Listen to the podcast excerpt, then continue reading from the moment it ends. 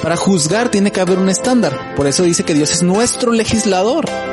Que él, establece cómo ha de funcionar su reino, cuáles son los deberes, cuáles son los derechos, cómo funciona, cómo se establece este reino. Bienvenido a esta serie de conversatorios sobre los atributos de Dios de Iglesia sobre la Roca de Lices. Nuestra oración es que seas asombrado por Dios, por su gracia y que edifiques tu vida sobre la roca. Tema que vamos a estar hablando el día de hoy es la justicia de Dios. Estamos continuando con la serie que hemos titulado Los atributos de Dios y vamos a continuar especialmente con el segundo mensaje o con la segunda sesión que es eh, la justicia de Dios como segunda sesión de los atributos comunicables de, de Dios. Recordando qué es lo que es un atributo, decíamos que es la cualidad o característica propia de una persona o una cosa, especialmente algo que es parte esencial de su naturaleza. Entonces, por los atributos comunicables, entendemos aquellos que las criaturas eh, podemos imitar, podemos desarrollar, podemos adquirir, que son de Dios. Hemos visto, por ejemplo, nada más para aquellos que, que, se están uniendo, hemos visto, por ejemplo, que Dios es todopoderoso. Nosotros no podemos imitar ese atributo de, de ser todos poderosos, por decirlo de alguna manera.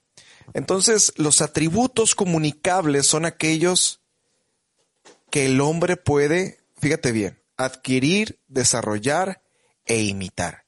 Incluso nosotros estamos llamados a adquirirlos y a desarrollarlos. Entonces, antes de continuar, me gustaría, ya que están algunos conectados, vamos a orar juntos y vamos a pedirle al Señor que nos bendiga, que nos ayude, que nos sustente en esta clase y sobre todo que podamos tener y ser edificados. Así que vamos a orar. Señor, muchas gracias porque tú eres bueno, gracias porque tú eres fiel, porque eres justo, Señor. Y hoy nos acercamos delante de ti rogando por tu misericordia, por tu bondad, por tu amor, Señor. Porque ¿quién pudiera sostenerse delante de ti si rogáramos que actuaras con justicia? Así que te pido, Señor, que obres en misericordia y gracia y que nos permitas desarrollar este tema, que le permitas salir a desarrollar este tema, que también, Señor, nos permitas a nosotros ser receptivos, comprender el, el atributo que vamos a hablar hoy y asombrarnos por él y vivir a la luz de él. Poder imitarlo, pero sabemos que somos incapaces de imitarlo por nuestras propias fuerzas. Así que te ruego que tú seas aquel que nos ayuda, nos sustenta para ser justos como tú eres justo. Gracias por los que están escuchando, gracias por aquellos que, que van a escuchar este, este audio, esta grabación, y por los que estamos aquí, Señor. Eres bueno y fiel. En el nombre de tu Hijo Jesús. Amén. Entonces, la clase pasada estuvimos estudiando el atributo de la santidad. Este atributo que volvía único a Dios debido a la trascendencia de su pureza, decíamos, e incorrupción de su ser. Debemos de recordar que este es importante, ya que este atributo eh, nos ayuda a entender lo que veremos el día de hoy y por qué Dios actúa de esa manera. Entonces, es como la, si ustedes se han fijado, los atributos que hemos visto, cada uno ha sido eh, enlazado con el otro. Entonces, decíamos la semana pasada, hablando de la santidad, que según el diccionario, eh, el diccionario de temas bíblicos, por supuesto, lo define como la excelencia moral de Dios que unifica sus atributos y se expresa a través de sus acciones colocándolo a Él aparte de todos los demás. Entonces es por eso que es necesario recordar para poder entrar en el atributo de la justicia, ya que esta excelencia moral es la que establece el estándar de lo que es, ¿sí? Refiriéndonos a la justicia. Pero no hay que adelantarnos y es necesario comenzar definiendo lo que es la santidad, como ya lo hemos dicho, y vamos a ir entonces al atributo de la, de la justicia.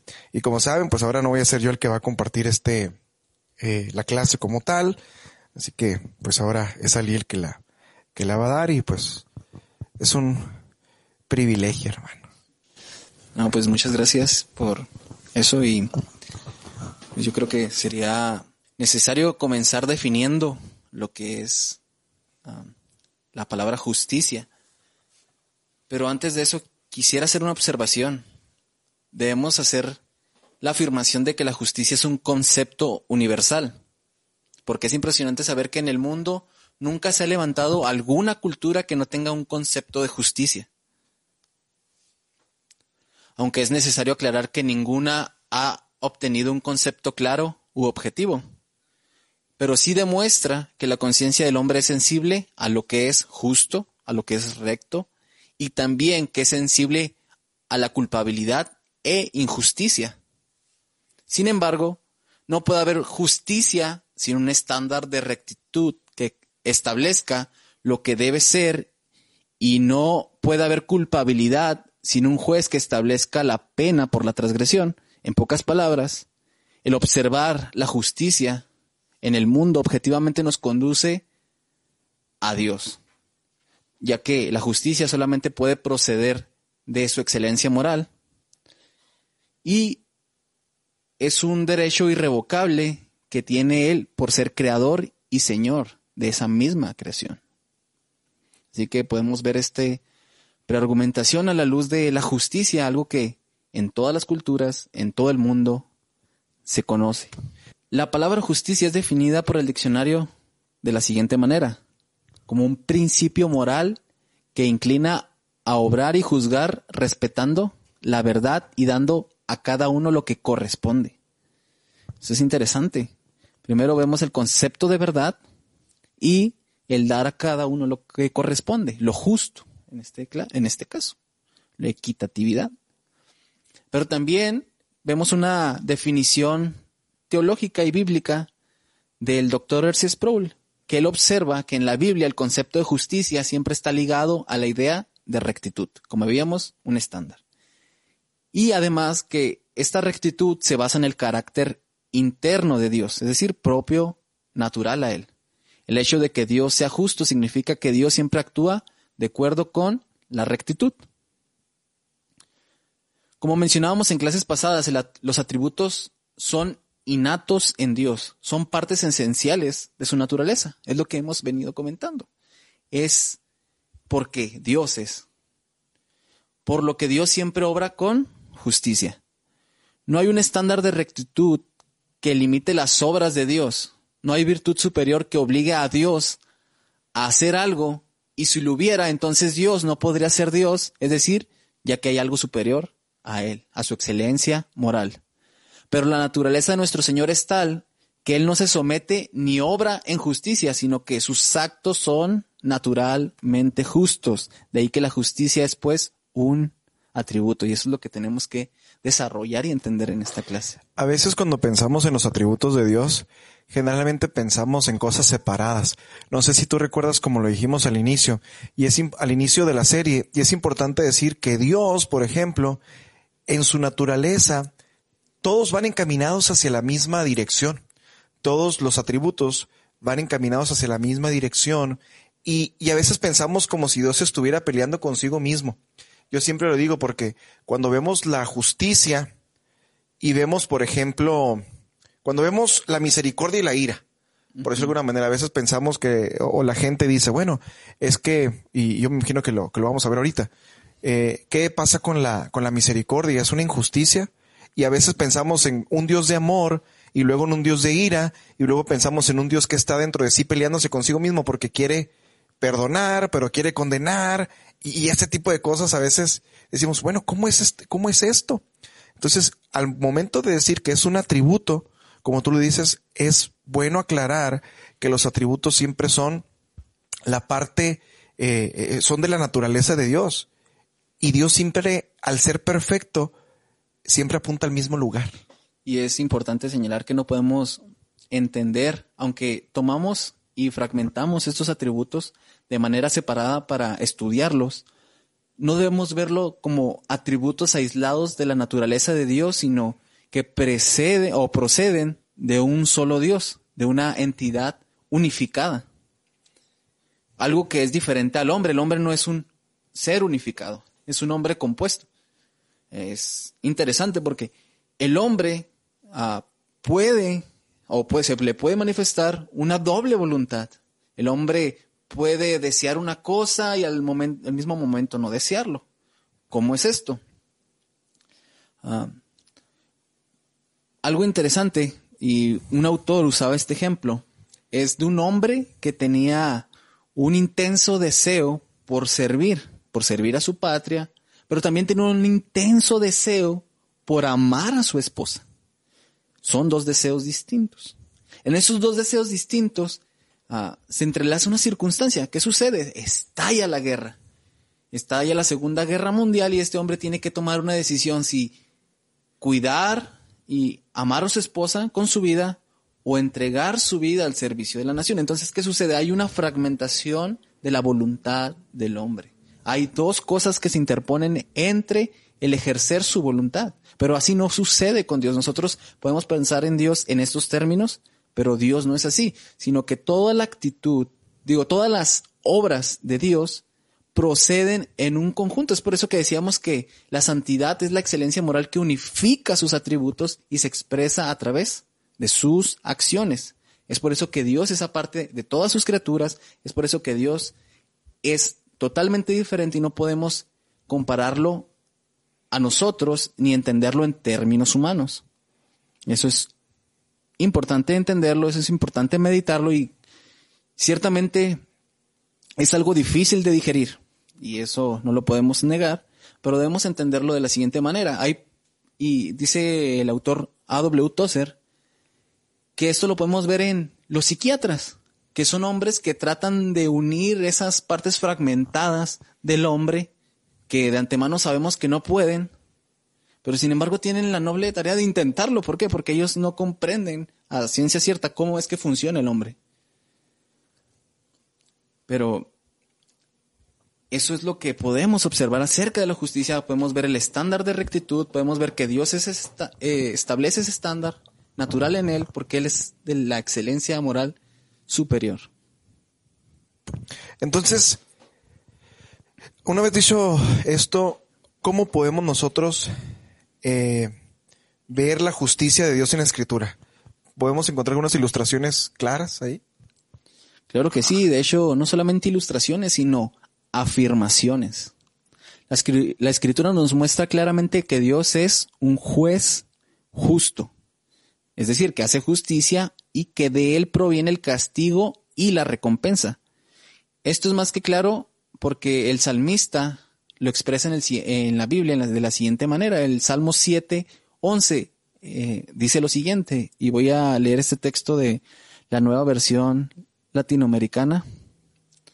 De es la que estamos, hemos estado utilizando en la iglesia. Nueva versión de las Américas. Me quedé trabado con el otro nombre, la nueva Biblia latinoamericana de hoy. Es la misma Biblia, pero ah, cambio. Entonces es la versión que estamos usando como iglesia y el texto en Salmo 7.11 dice lo siguiente. El salmista dice, Dios es juez justo y un Dios que se indigna cada día contra el impío. Ah, es claro el concepto de, y el concepto y el papel de Dios como juez, un juez que juzga la maldad, un juez que se aira contra la maldad, pues al ser el creador posee toda la autoridad y por su naturaleza justa pues es una respuesta obvia a la injusticia y maldad. no, él no solamente tiene el derecho, sino que el deber de airarse como un juez justo. Si él no se airara, no sería justo. Sería injusto, estaría pasando de largo la maldad. Además, estaría socavando su santidad. Pero Dios se ha manifestado en la escritura como un Dios celoso de buenas obras, un celoso de su creación. Y es importante porque la creación, cuando Él la formó en el principio, Él dijo él cuando la contempló dijo, es buena en gran manera, y esto lo vemos en Génesis 1.31. Desde el principio Dios, cuando instituyó su creación, vio su creación, y estableció cómo debería de funcionar Dios, dijo, es buena en gran manera. Vemos el concepto de bueno aquí. Vemos en el principio la, la forma recta o el concepto de cómo deberían de funcionar las cosas. Por eso, debemos de inferir que la ira de Dios es santa y justa, pues es la respuesta de la justicia de Dios contra la injusticia, contra la inrectitud. Contra... Entonces, cuando pensamos en la ira, debemos de pensar en la respuesta de esa indignación de Dios a causa de su justicia por el, por el pecado. Así es, aunque nuevamente tendemos y es bueno que lo estemos recordando constantemente, aunque parezca repetitivo, que no debemos entender estos atributos eh, en términos humanos, porque al pensar ira, siempre como hombres tendemos a relacionar las palabras con los conceptos que tenemos en, en nuestra mente. Y cuando pensamos en ira, pensamos a veces, en nuestra ira. Cuando pensamos en ira, pensamos en el papá enojón que aventaba las cosas. Y pensamos que Dios se hacía impulsivo, me explico. Y, y, no, y no debe ser así. O sea, yo como siempre lo he dicho, si se acuerdan, Dios es como un cubo de Rubik. El cubo de Rubik es ese que tiene varios colores y cuando está armado, tú mueves un color y se mueven todos. Entonces, nosotros debemos contemplar esa ira de Dios a la luz del amor de Dios. Debemos de contemplar esa, esa, el amor de Dios a la luz de la justicia. Entonces aquí entramos a lo que decíamos hace un momento, que Dios es completamente eh, en su naturaleza, está unificado en su naturaleza. Entonces, si te fijas, su naturaleza es una naturaleza santa, es una naturaleza justa, es una naturaleza amorosa y sus decisiones, su voluntad va en, en, esa dirección. Creo que también podríamos abrir un paréntesis y agregar algo interesante, ya que, como sabemos, la cosmovisión humanista siempre pone al hombre como centro de todas las cosas. Y también debemos entender la justicia y la ira uh, en el lugar que le corresponde, en el lugar de Dios como Señor de su creación. No el hombre es Señor propio, no se pertenece, dice el salmista, pues no nos hicimos a nosotros mismos, sino que debemos entender la justicia y la ira en el concepto de Dios, de que hay un Dios al cual le pertenecemos y al cual le debemos obediencia, que hay una justicia un estándar de justicia superior al cual debemos obediencia y al cual nuestros actos tienen y le deben eh, pues, obediencia, es decirlo, debemos conformarnos a ese estándar preestablecido. ¿Cómo podríamos nosotros, eh, de una manera más clara, dejar algunas eh, estudiar la justicia de Dios con algunas distinciones, porque no siempre Dios actúa de la misma manera. A veces vemos, por ejemplo, que, que Dios gobierna justamente, uh -huh. pero Dios actúa también eh, dándole a cada uno lo que le corresponde. O sea, el gobierno es uno, pero Él actúa de cierta manera. ¿Cómo podemos identificar más estas cosas? Mira, estudiando encontré unas distinciones distinciones que utiliza el teólogo Luis Berkhoff para explicar uh, la justicia y hace tres distinciones acerca de la justicia, de cómo Dios uh, ejerce la justicia. La primera distinción que utiliza este teólogo es la justicia de Dios es rectora. Y si ustedes están anotando, haciendo anotaciones en su casa, creo que es importante que anoten estas tres distinciones. La primera es, la justicia de Dios es rectora. ¿De qué estamos hablando? Bueno, que la rectitud de Dios es manifestada como en su carácter soberano, tanto del bien y del mal. ¿Qué queremos decir? Que Dios establece el bien y el mal, es el rector. Él es el que estableció en el principio cómo habría de funcionar su creación. Por eso es que cuando vemos cómo funcionan las cosas, es porque Dios así lo había establecido y no podemos cambiarlas. ¿Por qué? Porque es el carácter de Dios en su soberano, como soberano. Podemos ver en el Salmo 99, 4, que dice, el poder del rey ama la justicia. Y él dice, tú has establecido la equidad, has hecho juicio y justicia en tu pueblo. Isaías, el profeta Isaías, nos dice lo siguiente en el capítulo 33, 22. Dice, porque el Señor es nuestro juez, el Señor es nuestro legislador, el Señor es nuestro rey. Él nos salvará. Vemos tres roles de Dios como rector. Él es juez. Él juzga, pero para ver, para juzgar tiene que haber un estándar. Por eso dice que Dios es nuestro legislador. Que él, él establece cómo ha de funcionar su reino, cuáles son los deberes, cuáles son los derechos, cómo funciona, cómo se establece este reino. Él es el estándar de la justicia. Él es el estándar de la justicia y él incluso nos da esa justicia en, en, pues, en los diez mandamientos, en su carácter, en la palabra que tenemos revelada. Y luego dice, el Señor es nuestro rey, Él tiene la autoridad de hacerlo. A mí siempre me gusta cuando hablo de, de rectitud y de justicia, y en algunos sermones lo he dicho. Por ejemplo, ¿a qué te suena la palabra rectitud? Algo recto. Algo derecho. Bueno, ¿quién es el que ha establecido la rectitud, ese camino derecho? Es Dios. Es, es Dios el que ha dicho, mira, vas a hacer y vas a caminar por aquí.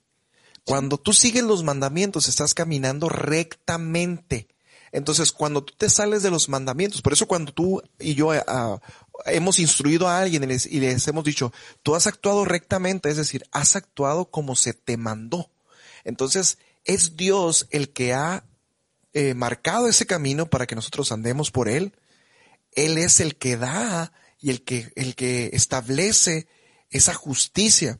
Y eso es algo que nosotros debemos de tener en mente porque tu justicia y mi justicia generalmente chocan con la justicia de Dios.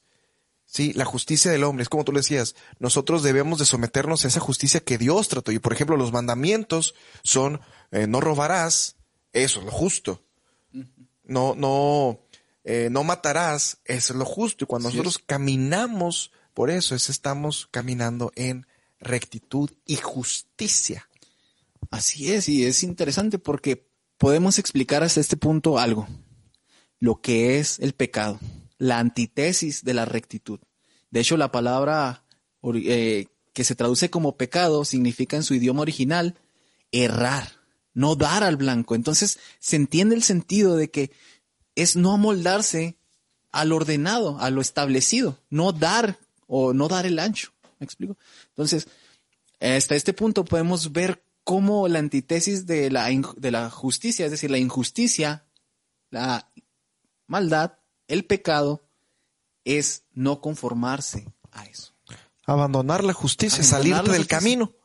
No importa si mucho o poco. De hecho, fue lo que torcerse. Fue lo que hizo Adán y Eva.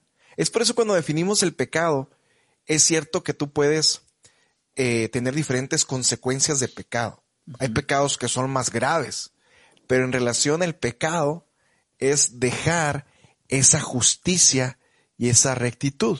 Y voy a tomar eso que tú dijiste. O sea, hay pecados que en apariencia o podemos eh, clasificar en más graves o menos graves, pero solamente de manera subjetiva en en proporción a las consecuencias que nosotros uh, tenemos de ese pecado. Pero realmente nosotros no estamos viendo las consecuencias morales y espirituales de ese pecado. Por eso que no podemos clasificarlos. Es algo subjetivo. Pero más adelante vamos a ver la gravedad de realmente el pecado. Pero quisiera irme a la segunda distinción para no perder el hilo. La primera distinción dijimos que fue que la justicia de Dios es rectora. La segunda distinción es la justicia de Dios es remunerativa. ¿Qué significa esto? ¿Qué significa que la justicia de Dios es remunerativa? Esto significa que se manifiesta en la distribución de recompensas. Mira lo que dice Deuteronomio 7, 9 al 12. Eh, dice pues la escritura, reconoce pues que el Señor tu Dios es Dios, el Dios fiel que guarda su pacto y su misericordia hasta mil generaciones con aquellos que le aman y guardan sus mandamientos. Vemos algo interesante. El Señor es fiel y guarda su pacto y su misericordia. ¿Con quiénes? Con aquellos que lo aman y guardan sus mandamientos. Aquí se está manifestando la distribución de recompensas y en términos legales vemos que da lo justo, lo remunerativo a lo que se pactó a lo que se prometió. Pero el mismo texto nos da la contraparte de, de lo que sucede cuando se quebranta ese pacto. Dice, pero él, pero al que lo odia, le da el pago en su misma cara, destruyéndolo y no se tarda en castigar al que lo odia. En su misma cara le dará el pago. Y entonces estamos diciendo no solamente que Dios es el que establece el camino, sino que va a establecer también la pena por salirte del camino. Y eso es lo que estamos viendo. O sea, estamos viendo que Dios establece, es rector, y cuando Él es rector, uh, no solamente lo vemos en su papel como los diputados, uh, simplemente haciendo leyes, sino que lo vemos en su papel de remunerativo, sino haciendo que se cumpla en un papel activo aquello que ha sido establecido por Él. Entonces, vemos eso, pero lo remunerativo se establece a lo positivo, es decir, a los pactos, a la fidelidad, a lo justo de Dios. No así el siguiente atributo, que es el tercer atributo. La justicia de Dios es retributiva. Esta se relaciona con la imposición de castigo, ya de manera negativa, y es una expresión de la ira divina. Cabe destacar que en un mundo sin pecado no habría necesidad de imponer eh, castigo, de imponer justicia de manera retributiva, pero en un mundo lleno de pecado, este cumple un papel muy importante.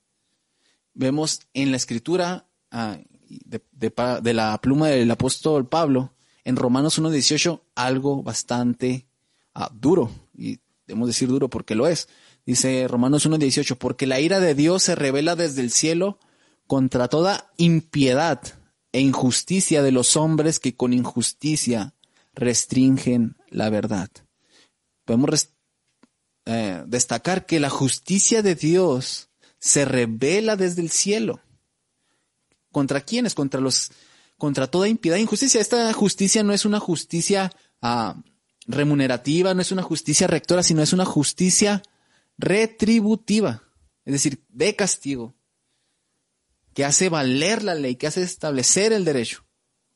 Romanos 1.32, ah, este mismo capítulo, sigue con la misma idea. Dice, ellos, aunque conocen el decreto de Dios, y es interesante que aquí no está hablando a, unos o a otros, sino está hablando a la humanidad en general, dice, ellos, aunque conocen el decreto de Dios, que los que practican tales cosas son dignos de muerte, no solo las hacen, sino que dan su aprobación a los que las practican. Y Romanos 12, 19 nos da luz más claro de esta justicia de Dios, retributiva. Dice, amados, Romanos 12, 19, amados, Nunca tomen venganza ustedes mismos, sino den lugar a la ira de Dios. Vemos que la ira de Dios es un hecho. Dice, ¿por qué? Porque escrito está, mía es la venganza, yo pagaré, dice el Señor. El único que está capacitado, el único que está facultado para castigar, para hacer valer la justicia, para hacer valer el derecho, es Dios. Dice, mía es la venganza, yo pagaré. Dios, ese es el que hace valer de manera facultativa la justicia retributiva. Es interesante que esto lo debemos de tener bien en cuenta, porque por ejemplo Santiago dice que la ira del hombre no obra la justicia de Dios. Entonces, a veces nosotros queremos actuar con justicia, pero nosotros no conocemos todo. O sea, para que Dios ejerza su justicia, tenemos que saber que Dios es un ser que conoce todo, que sabe todo, que de verdad Él tiene el conocimiento de todo. Entonces, hay veces que cuando yo quiero ejercer justicia por mi propia mano, pues primero eso es quitarle el lugar a Dios porque Dios es el que debe pagar. Y en este pasaje que tú acabas de leer, dice que mía es la venganza, yo pagaré, dice el Señor. Es Dios diciendo, mira, yo soy el juez que va a pagar justamente. Y es que no podemos saltearnos, como vemos en la ley humana los escalafones de autoridad. No podemos nosotros ir y matar a una persona, sino que el gobierno es el que tiene la autoridad. Hay países que tienen a la pena capital. Nosotros no podemos ir y echar a, una persona a la cárcel aunque nos haya robado porque nosotros no estamos facultados. ¿Quién es el que está facultado en cuanto a un nivel real o en verdad? Pues es Dios, porque Dios es el creador, Dios es el juez de la, del universo. Entonces, ejercer nosotros nuestra ira es querer hacer nuestra justicia que es injusta. Así es, y realmente, ah, pues la ira es un fuego en el hombre que es muy incontrolable, tanto que lo lleva a transgreder ciertos límites. Y eso es interesante porque, como decíamos, el hombre, Dios Transgredirla se vuelve una queriendo hacer justicia, se vuelve, injusticia, hacemos injusticia porque, porque no actúa rectamente conforme a los mandamientos del Señor. Sí, y o sea, si lo bajamos a términos, ah, claro, o sea, sin dejar de lado que, como les decía, estamos brincándonos y tomando una autoridad que no nos corresponde, sino que eh, el hombre por naturaleza no es justo, ni siquiera tomando el talión, es decir, el diente por diente, ojo por ojo, sino que el hombre siempre va a tender a irse más allá de lo que el castigo requiere. Y es por eso que Dios es un juez justo, que Él da lo que corresponde. No da más, no da menos, sino que es equitativo en su justicia. Eh, también aparte era, quería comentar lo que habíamos dicho acerca del pecado. Cuando no vemos el pecado, lo vemos y en su gravedad en términos humanos, en lo que nos produce, en el dolor que nos produce, y lo calificamos de esa manera en, en base a las consecuencias. Pero realmente es que todo pecado, sin importar las consecuencias que produzca o no, es, como dice eh, el doctor R.C. Sproul, una rebelión universal, cósmica. ¿Por qué? Porque el pecado o la rebelión es en contra de quien se comete y la autoridad de Dios es trascendente al universo, por, tan- por lo tanto, nuestro pecado pequeño o grande es contra el Dios del universo y por lo tanto es una rebelión del tamaño de Dios. Por ejemplo, aplicando todo eso, a mí, en una ocasión yo, yo iba enojado, estoy hablando hace 15 minutos, no, no te creas, hace, hace ya, ya tiempo. Y un día iba yo enojado y yo le dije a Dios, ¿por qué no haces justicia, Dios? Yo recuerdo que apenas yo tenía poco tiempo de ser cristiano. Y, y yo pensé, después recapitulando, dije, no, yo no quiero que Dios haga justicia. Porque meditando en esta justicia me doy cuenta que el primero que la de ella va de perder es el hombre cualquiera que sea. O sea, a veces nosotros le decimos, ¿sabes qué? Dios, haz justicia porque me robaron esto, pero si Dios actúa con justicia en nuestra, en nuestra vida y en la de los demás, ningún hombre podría sostenerse ante esa justicia. Entonces, ¿cómo se relaciona esa justicia? Porque viendo este Dios como me lo estás pintando, a veces a mí se me hace como, como cuando nosotros hablamos a, al hombre y la gente nos dice, es que como que ese Dios es un Dios muy malvado, porque mira dónde estoy, o sea, me has dejado eh, humillado por eso. En apariencia, la justicia nos hace ver a Dios como un Dios inalcanzable. Pero aquí es donde entra la justicia de Dios y, y el hombre. O sea, la implicación más clara de la justicia siempre nos va a conducir a nosotros. ¿Por qué? Porque debemos reconocer que somos culpables de hacer injusticia. No creo que alguien pueda decir yo no soy injusto, yo no. Y si lo conocemos realmente o no se da cuenta de su pecado, Dice la Biblia que es mentiroso. o es men- y es totalmente mentiroso. Dice aquel que diga que no tiene pecado, hace a Dios mentiroso. Así es. Así, y tomando un poco de lo que vimos la clase pasada acerca de la santidad o rectitud y, la santidad de Dios, aquel que también no se ve a sí mismo como pecador, pues obviamente no tiene un claro concepto de Dios, ni de su santidad, ni de la pureza, ni de la grandeza de nuestro Señor. Porque inevitablemente al compararnos contra el estándar divino, debemos reconocer nuestro pecado. Debemos reconocer nuestra incapacidad. Pero ah, es de lo que hemos estudiado en ocasiones anteriores acerca de la doctrina de la corrupción radical del hombre, que explica que no solo somos pecadores por naturaleza, sino que estamos incapacitados de hacer lo bueno, lo justo o lo recto. Fíjate, el hombre, hablando de lo que estás haciendo, no solamente es injusto porque actúa injustamente, o sea, actúa eh, no yendo por la rectitud, sino que el hombre es injusto desde el momento en que ahora estás eh, en su naturaleza, porque la injusticia está en que el hombre ha dejado de ser lo que Dios lo creó. Lo que Dios, como Dios lo había como creado. Dios lo había creado. Por ejemplo, Dios lo había creado justo de acuerdo al molde de la justicia de Dios. O sea, a veces nos ponemos a pensar, ¿por qué Dios me dice que no mienta, que no robe, que no mate? Porque en realidad eso fue lo que Dios creó en nosotros. Pero el hombre se corrompió, entonces ahora Y no solamente no puede caminar, Ajá. sino que no se puede conformar a esa justicia. Entonces el hombre es injusto en hechos y en naturaleza. Y es como dice el apóstol Pablo, o sea, los mandamientos operaron para muerte, o sea, no porque al contemplarlos, cuando al no robarás, al no mentirás, sentimos la las ganas de hacerlo. Y me gusta también el ejemplo que usa un- el pastor Abelardo, que dice, todos cuando criamos a nuestros hijos, buscamos darle lo mejor, enseñarles los mejores valores, pero nunca les enseñamos a mentir, nunca les enseñamos a, a ser a egoístas, a, a hacer travesuras. Sin embargo, los niños, en su propia naturaleza, los ves haciendo travesuras. De rep- de repente los ves escondiéndoselos, después los ves muy sospechosos y dices, ah, este trae algo, algo hizo. Y nosotros nunca le enseñamos eso a nuestros hijos, pero podemos ver que naturalmente el hombre lo desarrolla. Y eso es contrario a lo que dice el Y humanismo más- y la psicología, que el hombre es Bueno. bueno. El hombre no es bueno. El hombre es un pecador que está desarrollándose desde pequeño. Ciertamente la cultura sí desarrolla en nosotros ciertos rasgos porque moldean a, nuestro carácter y ciertamente el carácter social no es amoldado a las escrituras, entonces es parte de, pero no es la naturaleza. Pero ya como hemos abordado, ya lo hemos mencionado, no creo que sea necesario profundizarlo. Sin embargo, ah, debo recordar y dejar en claro lo que la Biblia dice en Romanos 3.10. De manera breve dice la, la palabra, dice Romanos 3.10, como está escrito, no hay justo ni a un uno. Y eso es lo esencial. El, versículo 10 comienza dando en la torre a todos.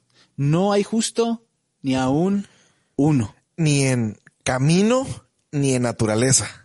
Y luego además dice, no hay quien entienda, no hay quien busque a Dios. Todos se desviaron, todos se hicieron inútiles. No, y puros no, no hay quien haga lo bueno, no hay ni siquiera uno. Eso es bastante tétrico realmente para nosotros, porque cuando contemplamos a Dios en Éxodo vemos que dice que Ve interesante lo que dice Éxodo y ve lo que, lo que, lo que podemos, en qué lugar nos deja a nosotros. Dice Éxodo 34, versículo 9. El que dice, dice, no tendré por inocente al culpable, pues castigo la iniquidad de los padres sobre los hijos, sobre los hijos hasta la tercera y cuarta generación. ¿cómo es un Dios que no tendrá por inocente al culpable? Pero lo más relevante es que el texto no comienza así. Debemos poner atención a este texto y, creo que, es un texto que tienen que, eh, hasta este punto, uh, eh, poner atención para llegar al clímax de, de, la justicia de Dios, dice. Es un texto contradictorio en sí mismo. Eso, exactamente, eso ¿Sí? es. Pero pronuncia el clímax y la unión de, eh, de de la misericordia, de la justicia, de la ira de Dios, de todos los atributos en el actuar de Dios. ¿Cómo lo vemos? Dice Éxodo 34, versículos 6 a 9.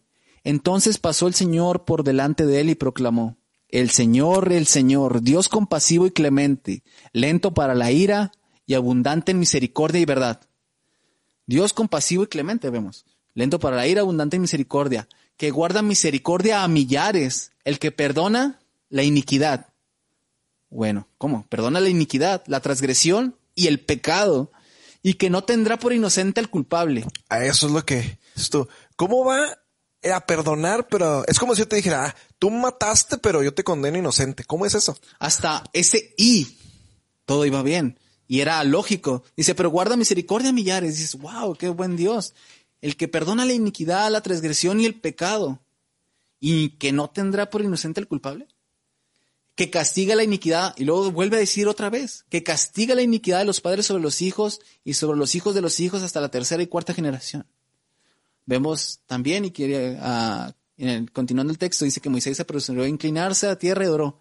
Y dijo, si ahora, Señor, he hallado gracia entre tus ojos, vaya ahora el Señor en medio de nosotros, aunque el pueblo sea terco. Perdona nuestra iniquidad y nuestro pecado y tómanos como posesión tuya. Eso es uno de los textos más ah, maravillosos de, de la escritura hasta que comprendemos realmente lo que se está diciendo aquí. Porque esto nos conduce a una disyuntiva, a un conflicto. Si Dios es un juez justo, ¿cómo puede ser pues misericordioso? ¿Qué es una disyuntiva? Dije un conflicto, una separación, un a dos vertientes. Si decimos que Dios hace misericordia sobre los que merecían castigo, entonces estamos diciendo que Dios es injusto. Si decimos que Dios hace justicia, entonces no es misericordioso, porque está ejerciendo toda la justicia. Y no podemos decir que es injusto porque simplemente está ejerciendo lo que correspondía. ¿Cómo puede ser pues misericordioso? ¿Cómo puede ser, cómo puede perdonar al, pecador sin dejar sin castigo al pecador? El texto dice, castiga la iniquidad, pero perdona al inicuo.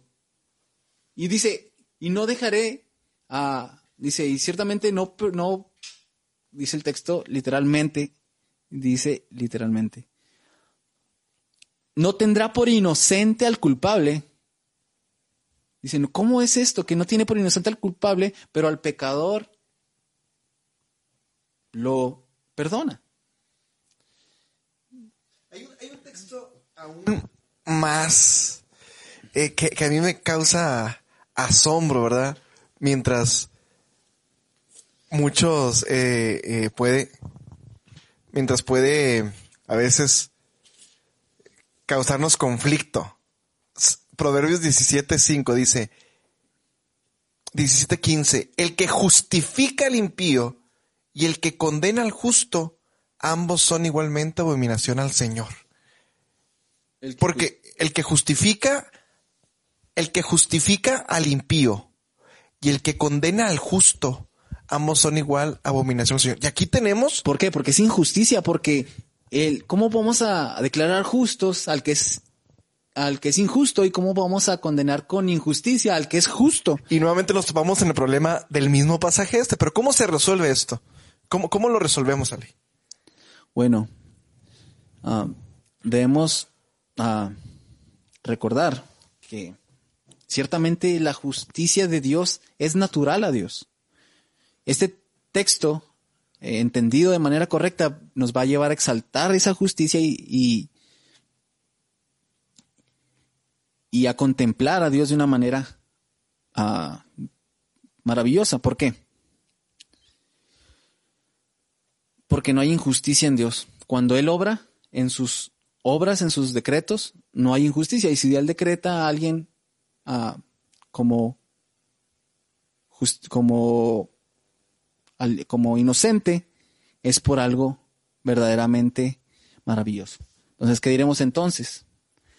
Algo que me gusta acerca de Pablo es que cuando ta- trata este tema de la fe, aunque no es exactamente el tema, quisiera usar esa misma respuesta que Pablo da en Romanos 9:14. Dice, ¿qué diremos entonces? ¿Que hay injusticia en, en Dios? ¿Qué podemos pensar? Que a la luz de lo que hemos visto, realmente sí, porque o no está haciendo justicia con unos o con otros está pasando de largo. Pero Pablo contesta, de ningún modo. Entonces vamos a resolver la siguiente pregunta. ¿Cómo puede entonces haber personas que se salven de la ira y la condena merecidas por su pecado?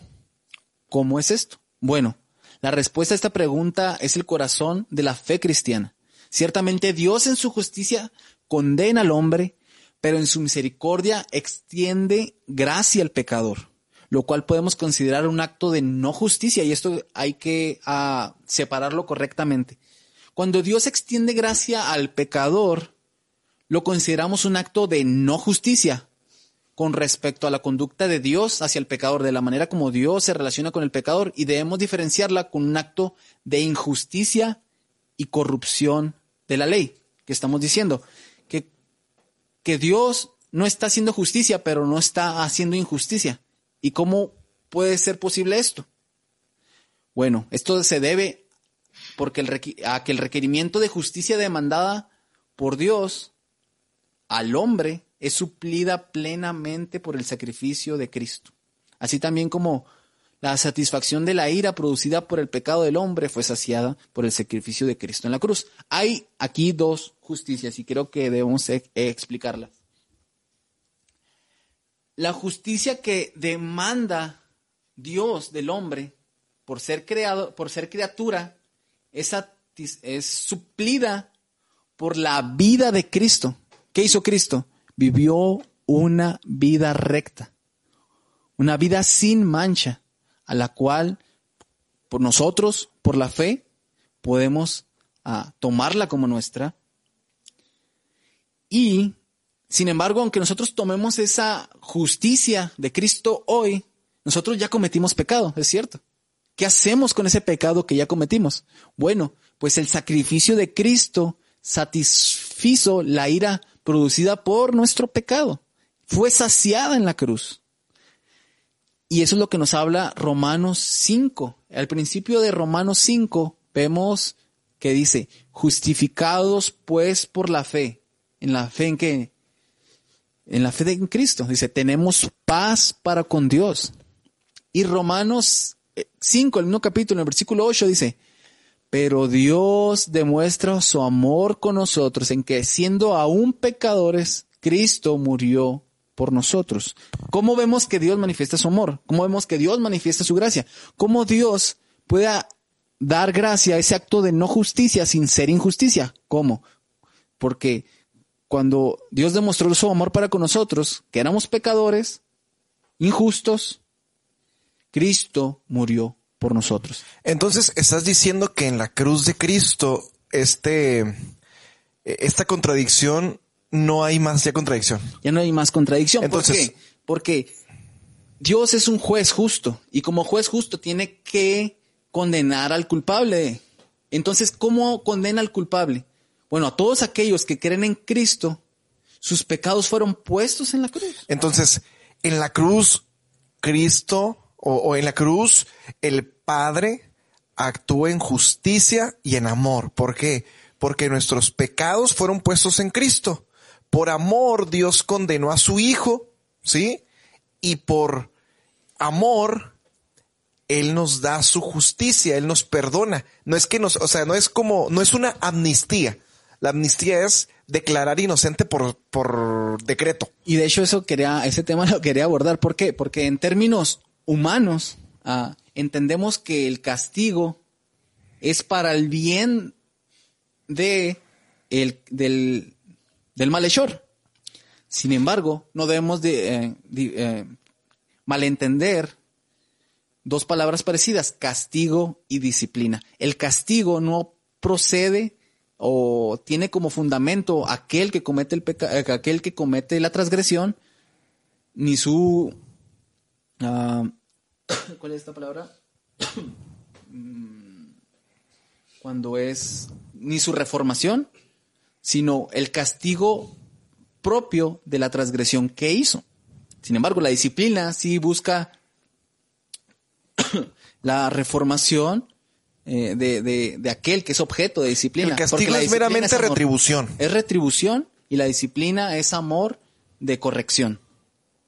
Entonces, como vemos ahora en nuestro país que se pretende dar amnistía a los criminales, es porque este concepto de justicia humanista pretende que el transgresor se regenere, que el transgresor medite sobre sus pasos porque el fin del castigo es la disciplina, pero, sin, em, pero estamos pasando por alto el estándar eh, superior de la justicia, que es dar a cada quien lo que le corresponde. No podemos dar amnistía, por ejemplo, como lo como Dios lo hace con el hombre, sin que alguien pague no, y, es que, Dios, no, Dios, no da amnistía al hombre. Dios, la, Dios gracia. Día gracia por, la, justificación. de Cristo. Porque tenemos que entender bien esto. Nosotros somos justos delante de Dios a causa del sacrificio de Cristo. O sea, Dios no dijo meramente por decreto, todos los que cierta gente va a ser justa, la va a ser perdonada. No, no fue así. Esa gente que recibió el perdón fue porque sus pecados fueron condenados en Cristo. O sea, es como alguien sufrió mi castigo. Sí, por, por eso, eso- yo soy justo. Ve lo que dice Pablo en Romanos 5, 8 al 11. Dice, entonces mucho más, habiendo sido ahora ju- justificados por su sangre, seremos salvos de la ira de Dios por medio de él. La justicia ah, demandaba un castigo. La sangre de Cristo pagó la ira y somos salvos de la ira de Dios por la sangre del justo. No por nuestra sangre, no por nuestras obras, sino por lo que Cristo hizo por nosotros.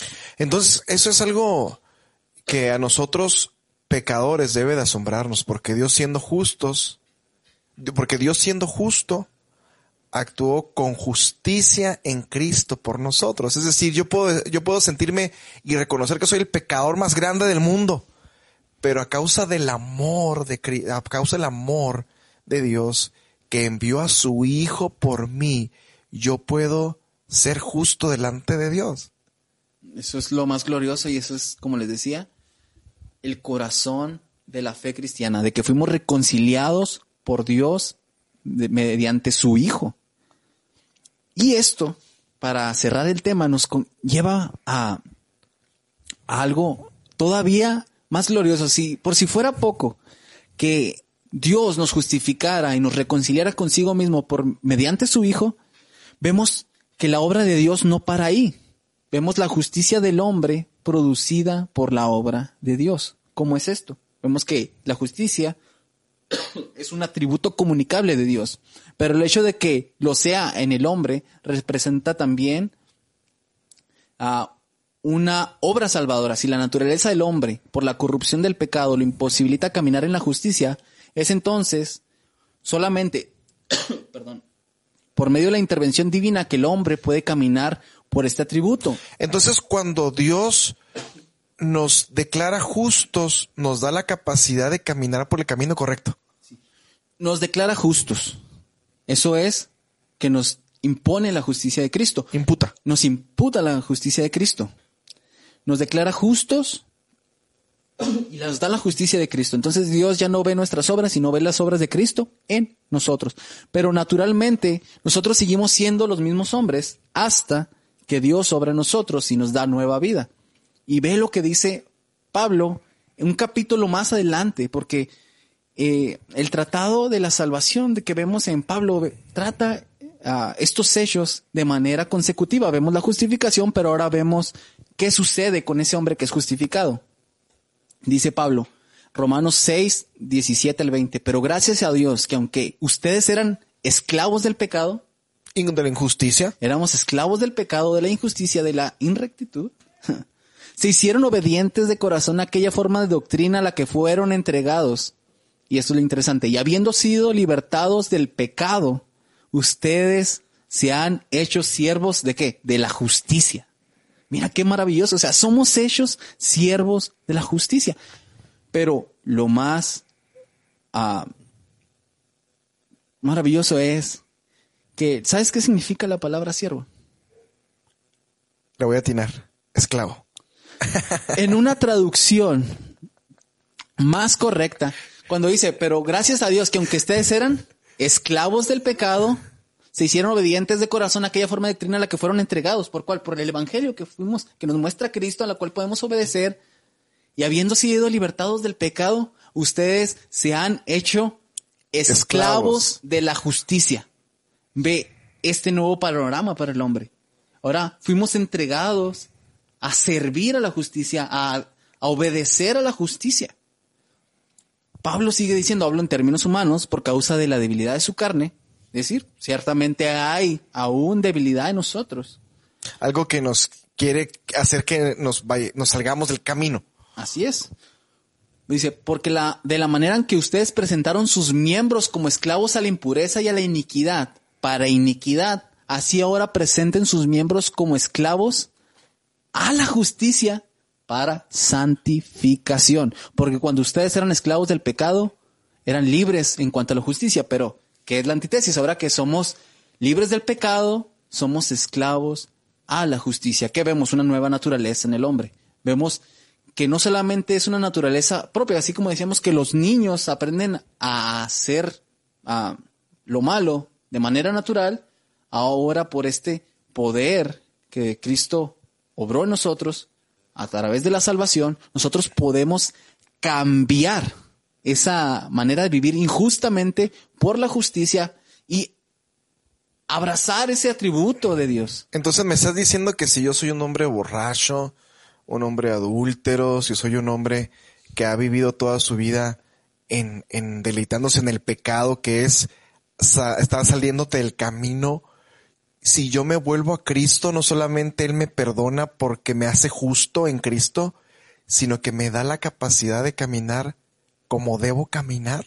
Así es, porque si no, no tuviera sentido lo que vemos que hace Cristo cuando vemos que habla con las personas, dice, ok, vete, dice, te perdono y no peques más. Si el hombre siguiera esclavizado el pecado, de nada tendría uh, el propósito de, de perdonarlos y decirle que ya no pequen más y iban a estar esclavizados. Entonces vemos que Dios obra, que Dios nos da la libertad y aunque es un tema profundo que básicamente requeriría una propia clase, lo que sí podemos decir que hay medios no solamente de gracia que Dios ha dado para que nosotros ah, podamos crecer en esta área de libertad. Uno de ellos es la predicación, la escritura. Vemos en, en, primera o segunda Timoteo, no recuerdo, 3.16, ah, segunda Timoteo 3.16, que toda eh, la escritura es inspirada por Dios, útil para enseñar, para redirigir en para instruir, en justicia, a fin de que todo hombre sea enteramente preparado para toda buena obra. Y es el hombre de Dios, para que el hombre de Dios, eso quiere decir el hombre que ha sido regenerado, sea instruido para caminar por el camino correcto. Eso quiere decir que cuando Dios nos salva, esto indica que tenemos y necesitamos la palabra para saber cuál es el camino que debemos seguir. Porque la palabra nos marca el camino de la rectitud que ahora podemos caminar. Así es, y eso es, ¿y cómo accedemos a, esa palabra? ¿Cómo accedemos a eso? Pues por medio de la predicación, por medio de hermanos que ah, son más preparados, que nos enseñan, que nos guían, que nos guardan, por medio del cuerpo universal que es la iglesia es todas esas cosas que Dios nos ha dejado en su amor por nosotros. Entonces, yo creo que esa es la manera en la que debemos concluir ese tema, recordando que Dios tiene cuidado por nosotros, que hay libertad para el pecado, libertad para lo más peligroso que podemos ah, enfrentar, y es la ira de un Dios santo.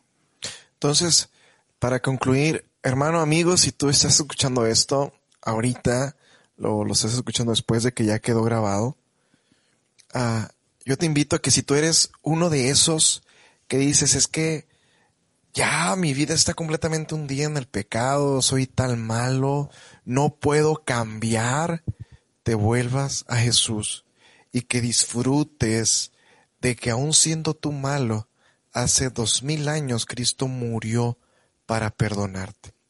Entonces, Dios no solamente te va a perdonar porque tus pecados van a ser condenados en Cristo, sino también te va a dar la capacidad de caminar rectamente. Pero tú necesitas urgentemente conocer la palabra del Señor para que sepas por dónde tienes que caminar. Así que, hermano, amigo, hermana, yo te invito a que tú te rindas a Jesús como un pecador que eres. Y recuerda el maravilloso texto que leímos ahorita, que sin duda alguna debe llevarnos a nosotros a engrandecer a este al Señor. Fíjate, Éxodo nuevamente lo, lo voy a leer y concluir con esto para que veas Qué tan asombroso es nuestro Dios. El Señor, el Señor, Dios compasivo y clemente, lento para la ira, abundante en misericordia y verdad, que guarda misericordia a millares, el que perdona la maldad y el pecado, y que no tendrá por inocente al culpable. Aquí tú y yo necesitamos esa misericordia. ¿Por qué? Porque el Señor no va a tenernos por inocentes por sí solos. Entonces, nosotros necesitamos ir con Cristo, ir a Cristo, para que el poder, la gracia y la misericordia que fue mostrada en la cruz sean mostrados en nuestra vida. Así nosotros que merecemos juicio, podemos tener misericordia. Aquellos que merecemos estar separados y apartados de Dios, podemos tener gracia. Aquellos que somos esclavos de la, de la, de la, de estarnos desviando del camino recto de Dios, podemos caminar rectamente por la justicia en Cristo. Hermanos, gracias por estar en, en la clase. Gracias, hermano, por, por, por el mensaje, por la palabra. Y, pues, ¿qué te parece si oramos y que tú oras? Tú ores. ¿Sale? Para terminar. Señor, te agradecemos por ah, esta clase que me, has permitido tener el privilegio de, de dirigir. Te agradecemos por que nos permites conocer, Señor, acerca de tu justicia y a pesar que es un atributo que nos cuesta por nuestra naturaleza, por nuestra incapacidad, tú nos has dado la gracia de acercarnos por medio de Jesucristo. Aquel que pagó nuestra transgresión, aquel que cargó nuestras maldades. Ayúdanos, Señor, a mantenernos firmes en Él. Y te ruego por aquellas personas, Señor, que no te conocen, que tú, Señor, traigas convicción a su vida, Señor, que les hagas ver su condición, Señor, para que realmente vean la necesidad de un Salvador, que realmente vean la necesidad de Cristo en sus vidas y puedan disponer delante de Él su vida, sus obras, todo lo que son. Así que, Señor, aún nosotros que hemos creído, guárdanos en la fe, Señor. Guárdanos a mantenernos firmes en esa justicia que tú has dado, en las promesas de vida eterna, de salvación, de un mundo sin pecado, sin maldad y sin dolor. Ayúdanos a, a correr hacia la meta, Señor, y a ceñirnos de justicia, Señor, a prepararnos día a día a caminar por el camino que tú has trazado, haciéndonos esclavos de la justicia, cambiando nuestra actitud, cambiando nuestras conductas, vistiéndonos, Señor, de, de esa santidad que tú demandas y que a la cual podemos acceder no por nuestros méritos, Señor, sino por la obra de tu Espíritu Santo en nosotros. Así que te agradecemos porque todo es por gracia, todo es para tu gloria y todo es por medio de ti y para ti, Señor. Y lo debemos reconocer. Lo pedimos, Señor, sigue obrando nuestra iglesia, ayúdanos a acercarnos a más personas y predicarles el Evangelio. Gracias, Dios. Te agradecemos y te rogamos que escuches nuestras oraciones. Amén. Hermanos, les recordamos el mensaje del, del próximo domingo. Es un mensaje muy interesante que de verdad ya estoy trabajando en él y que me ha, me ha, me, ha gustado. Entonces, los esperamos el próximo domingo a las 11, 11.30 de la mañana y que el Señor los bendiga. Cuídense. Hasta luego. Bendiciones.